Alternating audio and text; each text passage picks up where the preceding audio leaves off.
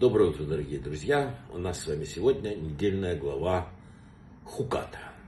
Я уже говорил, о чем эта глава, но мы сейчас поговорим о чуде у реки Арнон. Э, евреи подошли в это библейское время к реке под названием Арнон, и э, жившие там народы засели в огромных пещерах таких э, с двух сторон и ждали, когда они войдут и уничтожить. Ночью Бог сделал так, что соединились две скалы, они все погибли, евреи даже не знали о том великом спасении, которое произошло. Очень часто в нашей жизни происходят чудеса. Чудеса, которых мы не видим. И об этом специально рассказывает Тора. Чтобы мы вдумались и поняли, что 99% чудес, которые происходят, мы не видим. Да? Многие говорят, вот если бы он передо мной сейчас море вот если бы он сверху там на, на облаке приехал, и лично ко мне, к Васе, там, Коле или кому там, Абраму обратился, ну тогда бы я, конечно, стал верующим человеком. Но это не так, потому что э, он уже раздвигал море. И, к сожалению, через какой-то короткий промежуток времени люди обращаются опять к тому, что было.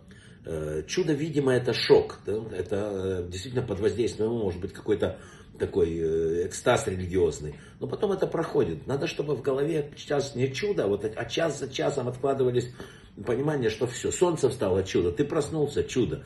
Вообще все вокруг чуда. Чудеса происходят рядом с нами сегодня, каждый день, каждый час. Каждый день он смотрит и спасает нас от вот этих вот врагов, которых мы часто не видим. Любавический Рэбе говорит, что Бог творит явные чудеса. Очень редко. И только для того, чтобы напомнить нам, что Он руководит этим миром как сказано, было написано, как пророка Ишиягу обнажил Господь мышцу святую свою перед глазами народов и увидят спасение, принесенное Богом нашим. То есть Бог, Он э, построил этот мир на чудесах, но на чудесах скрытых, потому что с человека спрашивается. Например, вот то, что я вначале говорил, человек может в конце, через 120 лет хоть какое-то оправдание сказать, ну я там думал, я не знал. А если появился Бог, как поколению, все, ты закончен разговор. У тебя нет больше оправданий. Надо рассказывать о чудесах, которые с вами происходят. Надо рассказывать о чудесах, которых вы видели. Это митца такая, это обязанность рассказывать о чудесах. Самое большое чудо, которое мы с вами ожидаем, это что? Оживление мертвых. Надо утвердить в себе веру в это чудо. Написано, тот, кто не верит в воскрешение мертвых, он не верит вообще э, в Бога.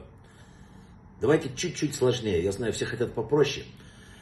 Думать надо, какое чудо наша жизнь вообще. Прежде чем мы сможем утвердить вот, э, обязательную веру в оживление мертвых, надо понять, что такое жизнь.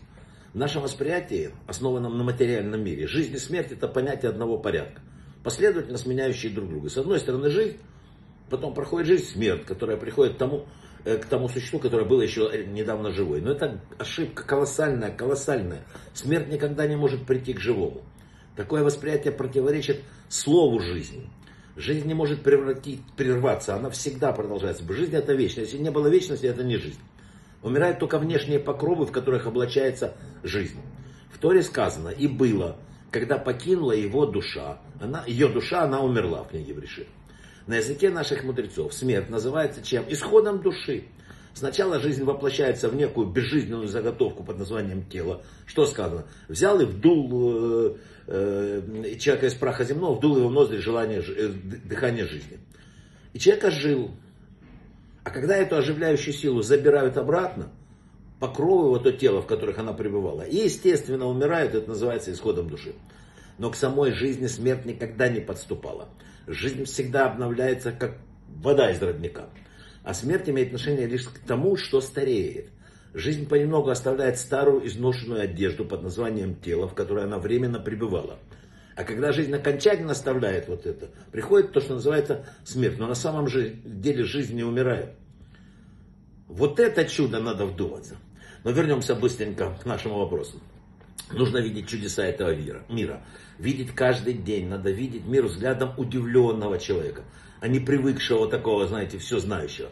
Вот если бы я увидел, вот если бы... А что мы ждем? Что море расступится перед нами? Повторяю, чудеса совершаются каждый день, каждое мгновение. Сама жизнь это чудо. Истинное чудо рождения человека. Почему мы так легко забываем, что каждый из нас являл, появился на земле в результате потрясающего чуда? Надо видеть чудо, радоваться чудесам и благодарить за чудеса. Посмотрите, вот то, что мы сегодня с вами сидим здесь, слушаем урок и дышим, и улыбаемся, это тоже чудо. Брахава от слаха. Давайте сегодня видеть чудеса и радоваться им.